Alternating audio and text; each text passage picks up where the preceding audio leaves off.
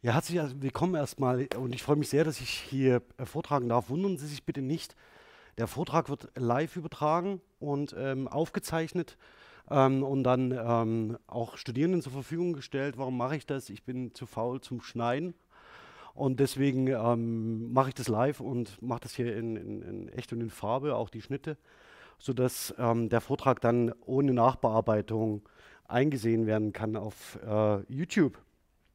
Ja, ähm, zur Annotation phrasaler und transfrastischer Einheiten, der schwierige Umgang mit Mustern, Schemata und Konstruktionen. Ich versuche heute von einem etwas anderen Standpunkt aus auf die Phänomene zu blicken, die wir bisher hier im Workshop uns angesehen haben, nämlich eher von der Semantik her zu kommen, ähm, wiewohl ich im Moment aus forschungspraktischen Gründen von der Einbettung pragmatischer und kursfunktionaler ähm, Beschreibungsebenen absehen möchte.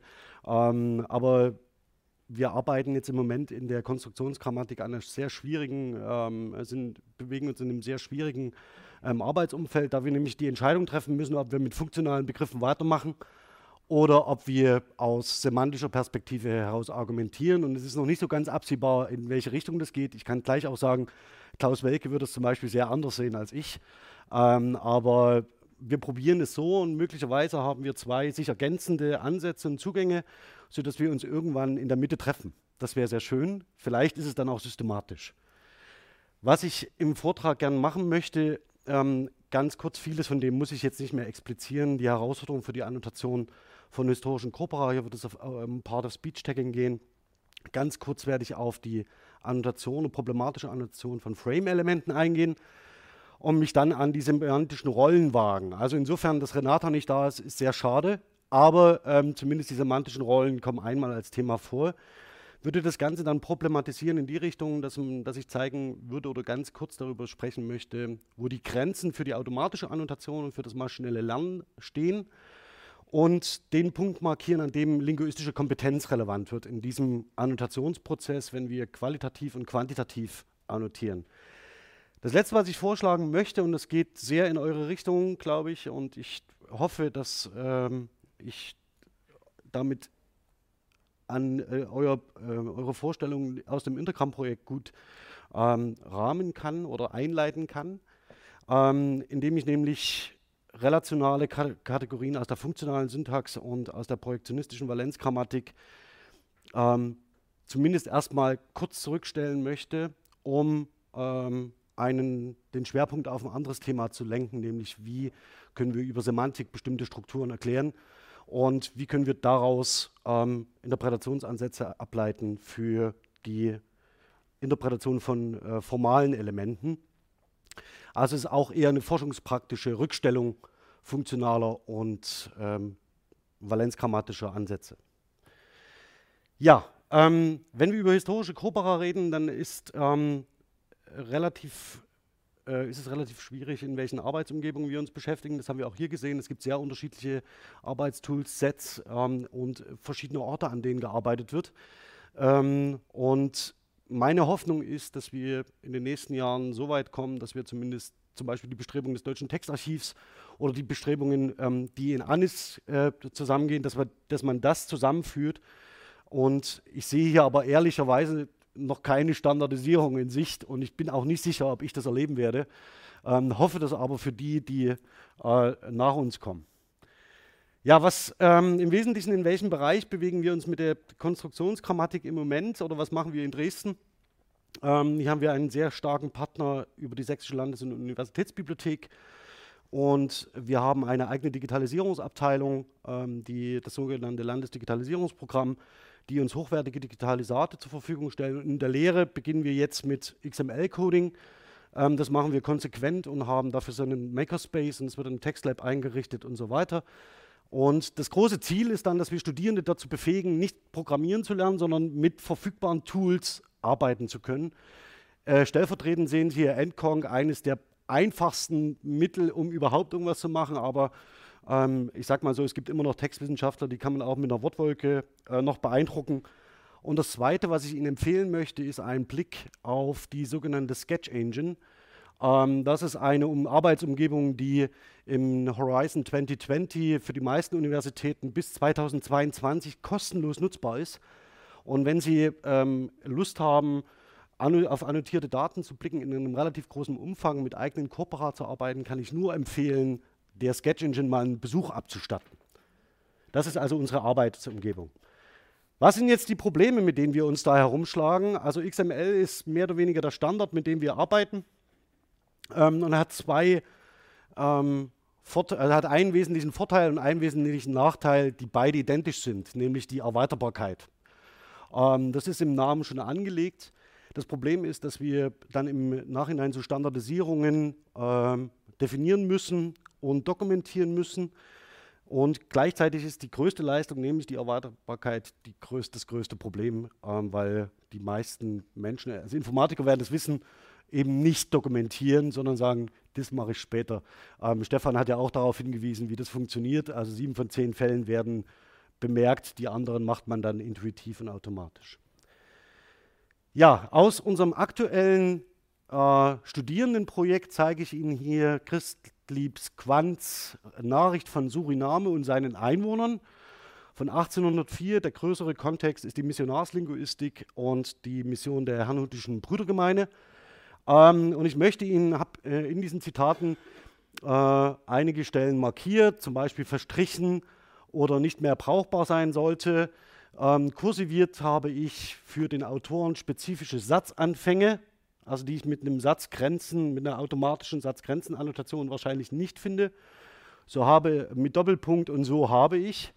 Ähm, das ist ein Muster, das er erstaunlich oft verwendet. Ähm, und das würde ich zum Beispiel in einem frühen, äh, das ist im äh, Anfang 19. Jahrhundert, ja, das würde ich mit einer automatischen Erkennung wahrscheinlich ähm, nicht herausfinden. Das nächste, nicht hinlängliche Genüge leisten werde, das geht ein bisschen in die Richtung von Stefans äh, Futur-Thema. Und dann schlussendlich die große Frage, wie gehe ich mit Präpositionalphrasen um? Ich warte in Zeist ab. Ähm, Handelt es sich dabei um eine lokale Angabe oder haben wir ein Präpositionalattribut oder was auch, ein äh, Präpositionalobjekt oder was auch immer? Ja, was ist das, was uns da vorliegt? Ja, also mit einem automatischen Part-of-Speech-Tagging haben wir relativ hohe Erkennungsraten, die wortartenabhängig sind, also vor allen Dingen für Nomina zum Beispiel und Artikel, vielleicht Verben. Alles, was ähm, in den Bereich der Partizipien, Adjektive geht, wird es, können Sie anschauen, welches Korpus Sie wollen, Cosmas, DWDS, Schauen Sie einfach mal nach der Verteilung von Partizipien und Artikeln, Perfektpartizipien und Artikeln ähm, und Sie werden feststellen, dass Sie da keine systematischen Ergebnisse bekommen. Ähm, das Problem dahinter ist, dass die theoretische, das hat Anke Lüdeling schon gesagt, äh, mehrfach, dass die theoretische Basis dahinter nicht reflektiert wird, sondern man Annotatoren heransetzt und sagt, er macht da mal ein Hilfsverb hin und da bitte ein Perfektpartizip. Und dann spätestens bei Copula-Konstruktionen wird es schwierig, ob wir dann ein Adjektiv haben oder nicht. Also das heißt, die theoretische Basis dahinter ist nicht transparent und es werden Kategorisierungen vorgenommen, die problematisch sind und es werden bestimmte Aspekte als pro, äh, problematisch empfunden, da sie maschinell nur mit erheblichem Aufwand zu modellieren sind. Also ähm, zum Beispiel Hilfsverbkonstruktion, Modalverbkonstruktion und so weiter. Ja? Wie, was ist Brauchen ein Modalverb oder ist es das nicht? Und was habe ich denn schon alles annotiert, äh, bis mir das persönlich klar wird mit meinen 98 Prozent an Denkleistung, die ich nicht sehe, ja, dass ich im Annotieren feststelle, Huch, brauchen verhält sich hier aber wie ein Modalverb. Also wie, wie oft habe ich brauchen dann schon annotiert, ohne das zu wissen. Also ganz, drei ganz einfache Fragen. Ist verstrichen in dem Beispiel 1 ein Adjektiv oder ein Perfektpartizip gewesen? Wie sollte ähm, der Satz Ich sollte nicht mehr brauchbar sein soll, kann ich den temporal oder modal einstufen. Also wir hätten hier sowas wie ein analytisches Präteritum. Ja, hat Frau Leist das genannt. Ähm, vielleicht ist es auch ein Konjunktiv, der noch hinten rauskommt. Ähm, das dritte ist, ist werden in ich werde nicht Genüge leisten, modal oder ist werden da modal oder temporal auxiliar. Ähm, was wir von diesen Fragen ganz unabhängig noch gar nicht sehen, ist, ob ähm, es sind Wortartenwechsel, Mischkategorien, Halbmodale, äh, depropositionale Adjektive, die jetzt langsam im Gegenwartsdeutschen aufkommen, die zu Tür, ja, und ähm, die können im Moment noch nicht adäquat abgebildet werden. So, zum Phrasentagging. Hier sind auch hohe Erkennungsraten ähm, möglich, abhängig von bestimmten Phrasen. Ähm, das Problem ist die verbundene Hoffnung mit dem Phrasentagging, dass man ein automatisches irgendwie Tool baut und dann analysiert man komplette Sätze durch. Das haben wir gerade bei, bei Stefanie Dipper gesehen. Scheitert an bestimmten Entitäten und hat bestimmte, zieht bestimmte Entscheidungen nach sich, mit welchen ähm, ähm, Sätzen ich modelliere. Und das wird schon im, ist schon im Gegenwartsdeutschen schwierig. Ähm, wenn man damit in einen historischen Ansatz geht, ähm, wird es relativ äh, problematisch. Das Beispiel dafür ist hier das Zitat 3, ins heißt, ähm, wie habe ich das valenzgrammatisch zu beschreiben? Also was ist das, von was hängt es ab? Ähm, und muss ich das integrieren in, eine, ähm, einen projektionistischen Ansatz oder kann ich das auslassen? Funktionswandel kann, und das ist ein Nachteil des Ganzen, ebenfalls in diesen automatischen Settings nicht äh, dynamisch abgebildet werden. Und das betrifft sowohl Sprachwandel als auch Spracherwerb. Also das heißt, eine Überdachungsstruktur, wie man so schön sagt, immer des Hochdeutschen über das Niederdeutsche als dynamischen Prozess kann ich damit nicht ähm, fassen, weil ich da mit Interferenzen zu rechnen habe und mit Wahrheiten, möglicherweise auch mit sowas wie fuzzy äh, Strukturen, ja, also die da ähm, dahinter liegen. Gehen wir noch einen Schritt weiter, also das automatische Tagging von komplexen Sätzen oder Periphrasen. Ähm, wir haben mittlerweile eine relativ hohe Erkennungsrate von Konnektoren, also die können wir tatsächlich ähm, finden und auch so ausweisen. Aber das Problem ist, dass wir zuverlässige Satzgrenzen, das ist das, worauf äh, Anke Lüdeling hingewiesen hat, ähm, vor allem in historischen Corpora sind aussichtslos. Also egal welche Möglichkeit man wählt, ob ähm, die Tilde oder den Punkt oder den Doppelpunkt oder was auch immer man annimmt, man findet es nicht. Ähm, und man wird höchstwahrscheinlich da ähm, von Hand annotieren müssen. Also das ist so das, der, der erste Punkt. Und selbst dann ist es schwierig. Ja.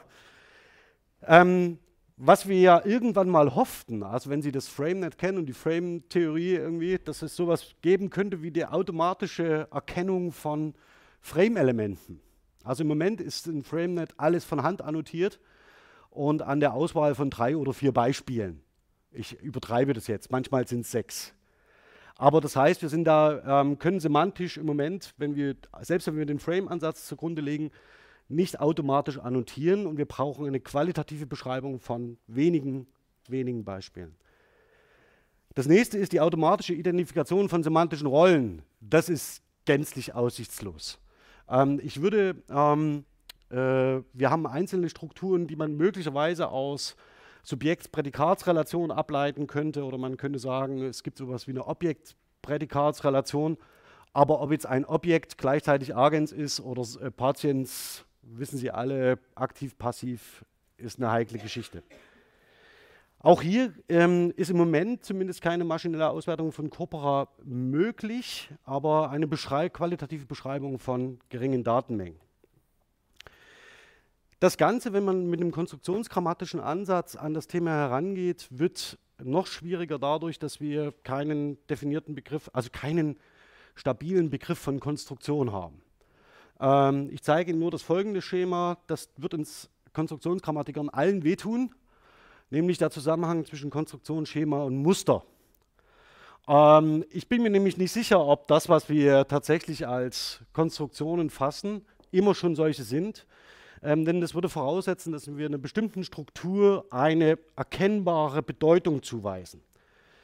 Das Problem ist nun aber, das kann nicht nur eine lexikalische Bedeutung sein, sondern es kann auch eine strukturelle Bedeutung sein. Und dann wird es schwierig. Also das können Sie sich ganz leicht vorstellen an dem, an dem Thema, was machen Sie denn mit einem Reflexivmarker? Was ist das? Ja, also ist das, hat er eine strukturelle Bedeutung im Sinne von, ich weise darauf hin, dass gleichzeitig Agens Patiens ist? Oder trägt er eine eigene Bedeutung, eine strukturelle Bedeutung, dann müsste man die fassen. Und wo ordne ich sie ein? Also bilden Reflexivkonstruktionen eine eigene Gruppe oder sind sie halt eben dann doch eher agentive Konstruktionen mit einer hm, spezifischen Zusatzbedeutung? Das ist relativ unklar. Solange wir theoretisch auf dem Niveau noch stehen, ist es sehr, sehr schwierig und eigentlich nicht ratsam, ähm, mit einem überbordenden Aufbau an formalen ähm, und voneinander abhängigen Relationen zu annotieren, weil wir dann in, den, in die Falle laufen, dass wir sagen, jetzt haben wir sehr schön Subjekt-Prädikatskonstruktion markiert und dann stellen wir auf einmal fest, es hilft uns faktisch in der weiteren theoretischen Erklärung nicht. Deswegen ist der Vorschlag, den ich machen möchte, einen anderen, er geht ein Stück weit in eure Richtung, nämlich die Konstruktionsgrammatik als eine Inhaltsgrammatik ernst zu nehmen. Was hat das für Konsequenzen? Ich fange relativ ähm, ähm, mit, einer, mit einer Übersicht an. Also ein paar Prämissen der gebrauchsbasierten Konstruktionsgrammatik seien, dass Sprache ganzheitlich aufzufassen ist. Das ist ein hehres Ziel, äh, in der Praxis faktisch nicht einzulösen, zumindest im Moment nicht, aber als Prämisse, als Zugangsvoraussetzung nicht schlecht. Das nächste ist, dass Sprache an, nicht angeboren ist, sondern erlernt wird und man Sprachwissen aus dem Sprachgebrauch erwirbt, also das Entrenchment-Prinzip. Sprachwissen weiter wird in Prozessen der Kategorisierung und der Schematisierung geordnet und verfestigt.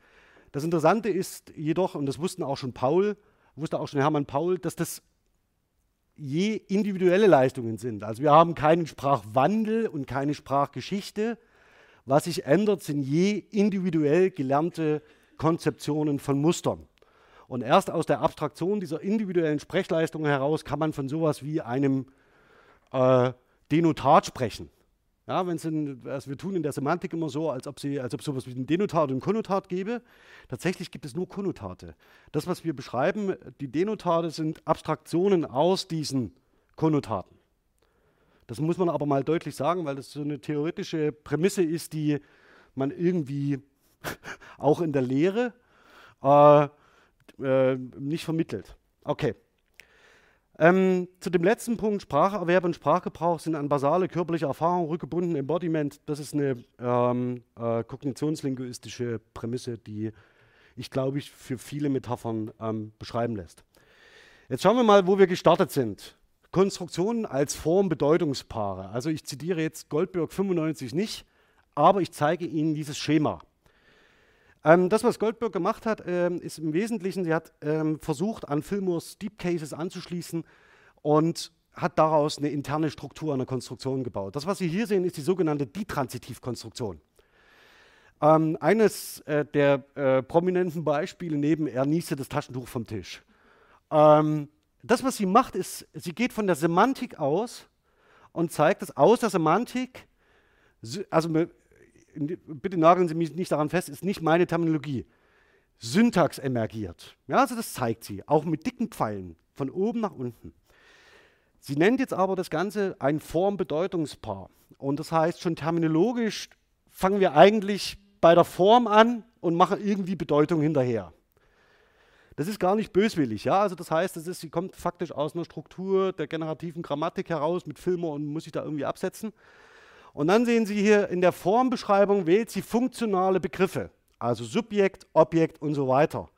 Das sind eigentlich keine Formbegriffe, sondern es sind das der Zusammenhang zwischen Form und Bedeutung. Also es sind relationale Begriffe. Und das Ganze, um mal das weiterzumachen, führt Croft so weit, das kennen Sie vielleicht auch aus der Literatur, das ist die interne Struktur der Konstruktion nach Croft. Er dreht das Ganze um was er aber nicht expliziert. Ja? Also er setzt die Form nach oben und die Semantik nach unten, obwohl es ein spiegelbildliches Schema ist. Ähm, und Croft ist ein Typologe. Croft arbeitet sich faktisch auf 200 Seiten daran ab, dass dummerweise das Subjekt in der einen Sprache nicht mit dem Subjekt in der anderen Sprache fungiert. Er kommt aber nicht auf die Idee zu sagen, dann lasse ich den Subjektbegriff doch weg. Also es ist ganz erstaunlich. Ähm, und er kämpft da wirklich mit, mit der Terminologie und er könnte es sich sehr viel einfacher machen, indem er diese funktionalen Begriffe auslässt. Ja, was, wenn man sich über diese Modellierung dieser semantischen Struktur von Konstruktionen Gedanken macht, ähm, war es so, dass wir ähm, bei, also Alexander Ziem und ich, wir haben angefangen bei ähm, diesen Konstruktionen, dieser internen Struktur einer Konstruktion von Goldberg und haben das Ganze noch ein bisschen aufgepeppt mit von Polens Satzsemantik. Der hat nämlich an und für sich dasselbe gemacht wie Goldberg, wurde aber nicht rezipiert. Also das heißt, sie haben beide bei Fillmore angeschlossen und haben einen inhaltsgrammatischen Entwurf vorgelegt und mit dem Polenz konnte man nie so richtig was anfangen. Das lesen Sie auch in den Vorworten, da steht so, ach, naja, das ist ganz schön und gut und sowas in diesen manchen Rollen, aber was das alles sollte, das wissen wir bis heute nicht. Also wir haben das folgendes gemacht, wir haben den Subjektbegriff ausgelassen, wir haben dann den Phrasenbegriff verwendet, das war das Erste. Und dann sehen Sie hier diese, diese notdürftigen Behelfsdefinitionen für die Argumentstruktur. Die haben wir so irgendwie von Goldberg adaptiert, waren damit nie so ganz glücklich. Und im oberen Teil, wenn es um die Konstruktionsebene geht, die Semantik, ähm, da haben wir auf dem, äh, das Polensche von äh, Rollenset ähm, Bezug genommen und haben das noch ein wenig erweitert. Wenn Sie äh, das wollen, also die Präsentation ist jetzt schon online und ähm, Sie können das Rollenset ähm, sich gern anschauen. Darauf werde ich jetzt nicht eingehen. Das sind, glaube ich, 19 oder 20 unterschiedliche semantische Rollen, die auch erklärt sind, also so, dass man sie in eine Klassifikation setzen könnte und sagen könnte, setze ich einen Haken, Haken, Haken, Haken, Haken. Auch wir sind noch von Form-Bedeutungspaaren ausgegangen und wir haben selbstverständlich auch noch von Ditransitivkonstruktionen gesprochen, obwohl wir es gar nicht mehr markiert haben. Also wir sind selber dieser terminologischen, äh, in diese terminologische Falle gelaufen. Und dann wir, sind wir noch einen Schritt weiter gegangen und haben überlegt, ja, Moment, worum geht es eigentlich, wenn wir über Semantik sprechen? Und hier sind wir, ähm, ähm, das habe ich dann in der, der Habil umgesetzt, auf die ähm, über Köller gestolpert. Man mag Köller vieles vorhalten. Dass er keine aktuelle Literatur zitiert, dass er eigentlich faktisch nur Alterswerke schreibt. Aber die Sachen sind interessant. Also das heißt, man kann äh, sehr viele, das ist ähnlich wie die Grammatik von Ulrich Engel, ähm, der so in zwei, drei Nebensätzen mal sagt, ja, eigentlich haben wir gar keinen Tempus und dann darüber nachdenkt, was, was wir denn stattdessen haben. Sei Ihnen unbedingt empfohlen, wenn Sie sich mit Grammatik beschäftigen, Ulrich Engels Grammatik zu lesen. Ähm, Köller unterscheidet zwischen einer kommunikativen Perspektivität, also das, was wir in unseren Corpora beobachten, also Konstrukte, und einer kognitiven Perspektivität, die diesen Konstrukten zugrunde liegt. Das heißt, wir müssen nicht unbedingt aus dem, was wir in den Texten vorfinden, ähm, deren Konstruktionsstatus postulieren, sondern wir können von Konstrukten auf eine kognitive Perspektivierung rückschließen. Das ist ähm, das, was äh, mit Köller möglich wird. Und dann haben wir folgende Struktur. Die habe ich dann, ähm, die benutze ich jetzt im Moment. Ich habe keine Ahnung, wie lange die noch hält. Ähm, also die Halbwertszeiten bei uns sind im Moment relativ niedrig. Also wir hätten also faktisch eine kognitive Struktur, die interne Struktur der Konstruktion, das was über Goldberg und über Croft gelaufen ist. Sie sehen, wir benutzen ähm, äh, die semantischen Rollen von Polenz hier behelfsmäßig ähm, auch auf der Argumentstrukturebene. Das ist nicht so ganz glücklich. Aber wir haben uns zum Beispiel in dieser Kognition, äh, äh, kognitiven Perspektivität davon entschieden, auch vom Phrasenbegriff Abstand zu nehmen. Ähm, und dann zu sagen, wenn wir in die kommunikative Perspektivierung gehen, dann sehen wir freilich, dass Phrasen eine Rolle spielen, aber dann beschreiben wir sie da und nicht als Elemente der Konstruktion.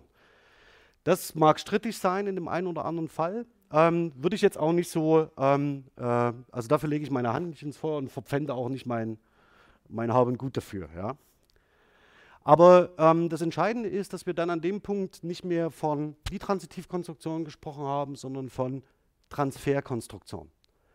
Was leistet diese Konstruktion? Die Le Konstruktion leistet, dass sie eine, einen Transfer anzeigt, und zwar von etwas, von jemandem zu jemand anderem.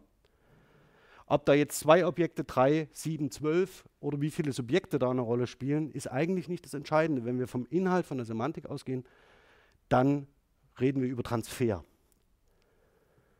Okay. Der letzte Schritt, wenn Sie jetzt noch ähm, in die Frame-Semantik schauen, wäre jetzt der, wie können denn Frames uns helfen, zum Beispiel die Argumentstruktur besser zu fassen äh, und Abstand zu nehmen von diesen, ich definiere mal, äh, der, geben definiere ich so, dass, äh, dass wir einen Geber haben, der ein Gegebenes einem Empfänger gibt.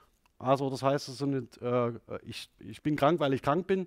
Also eine so eine Zirkelschlussdefinition, die lexikografisch extrem problematisch wäre, dass wir uns auf ein Set von Frames stürzen. Ich zeige Ihnen das am sogenannten Giving Frame und keine Sorge, ich werde Ihnen jetzt nicht die Prämissen der Frame-Semantik noch erläutern.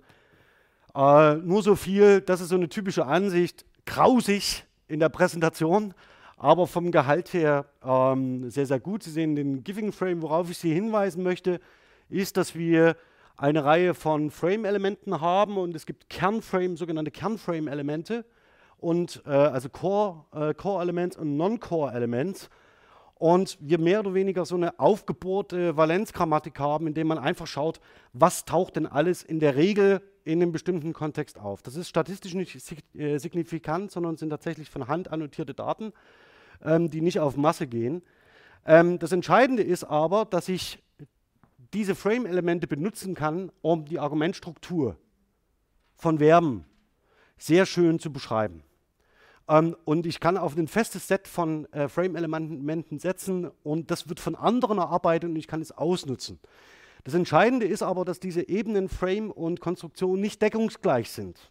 Ja, sondern das heißt, das sind ähm, unterschiedliche Entitäten, in welchem Verhältnis sie stehen. Das sei mal noch dahingestellt.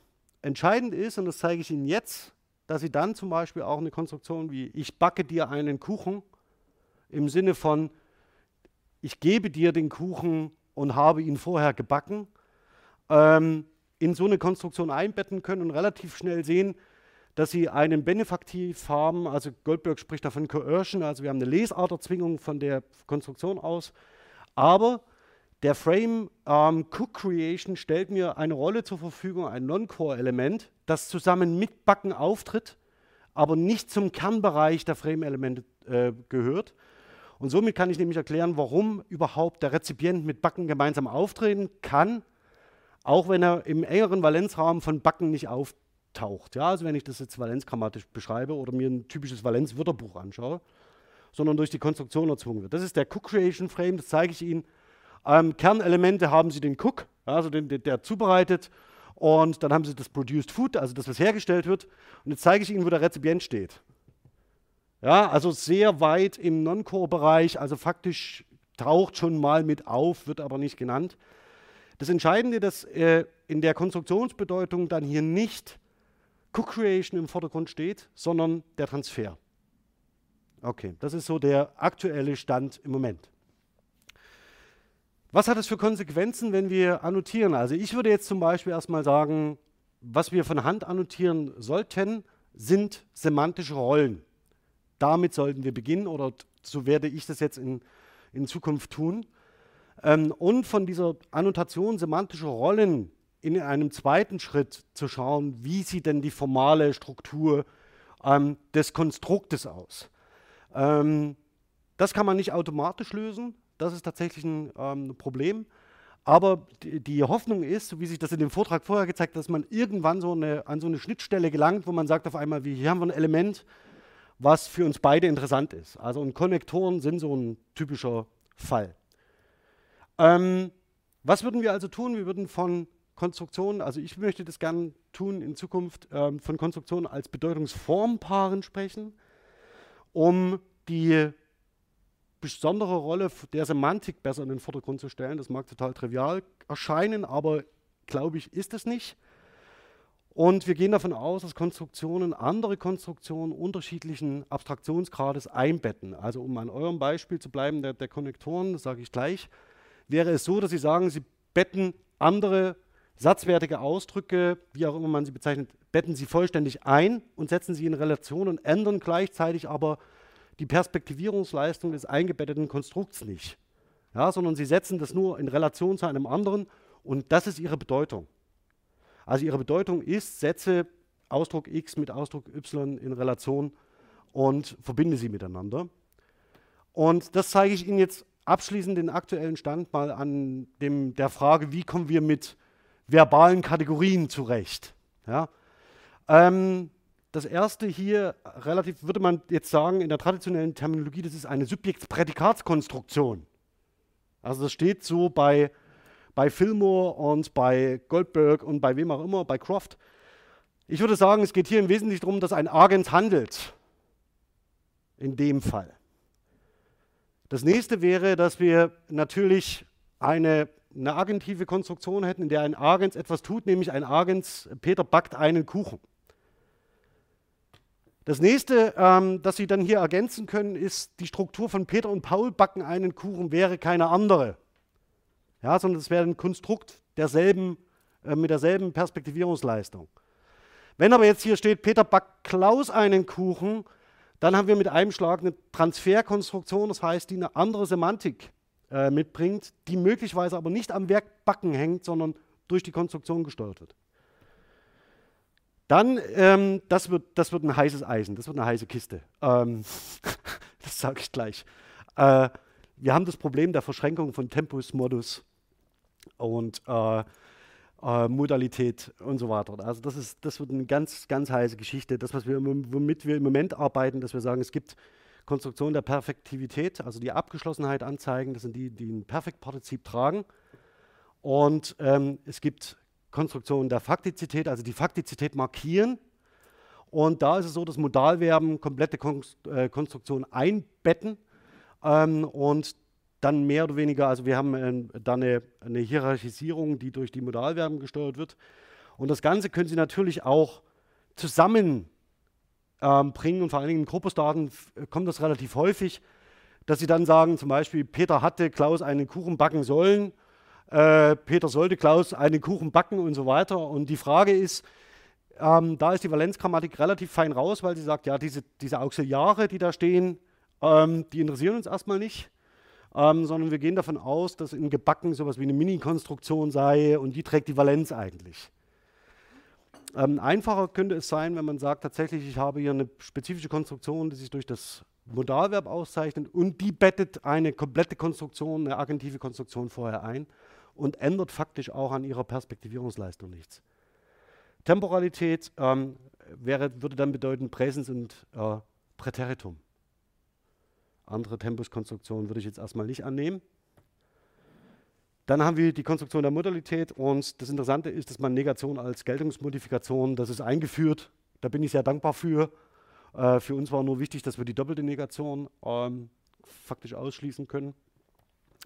Ähm, dann haben wir die Modalität. Und das Interessante ist, wenn man das Ganze so modelliert, und so würden wir das faktisch im Vorfeld tun, bevor wir beginnen zu annotieren. Das ist, glaube ich, das Entscheidende dass sie alle äh, Konstruktionen Konjunktiv, Würde plus Infinitiv, warum sind die so komplex? Weil sie sich genau in diesem Spannungsfeld zwischen Temporalität, Perfektivität und Faktizität konzentrieren. Deswegen haben wir auch so eine Probleme, die zu beschreiben. Und die letzte Stufe ist dann die Präposition, also das heißt Satz, der satzwertige Ausdruck. Und dann kommen wir genau an euren Punkt, die Konnexion. Und die Konnexion würde faktisch alles, was davor kommt, einbetten ähm, und ähm, wäre faktisch auch nicht zu beschreiben. Also das wäre auch nicht eure Aufgabe zu sagen, ich beschreibe jetzt erstmal, was da alles eingebettet wird, sondern äh, die entscheidende Frage wäre, ähm, welche Arten und Weisen der Verbindung und Anbindung habe ich denn, ähm, finde ich denn in den Korpusdaten. Also es würde euch entlasten. Ja? Also das ist so der entscheidende Punkt. Wenn man das Ganze noch weiter aufzieht, hätten wir dann faktisch eine agentive Handlungskonstruktion und die werden dann zum Beispiel in Transfer und werden in unterschiedliche ähm, Ebenen unterschiedlicher Hierarchien eingebettet ähm, und in der Art und Weise kon äh, konstruiert.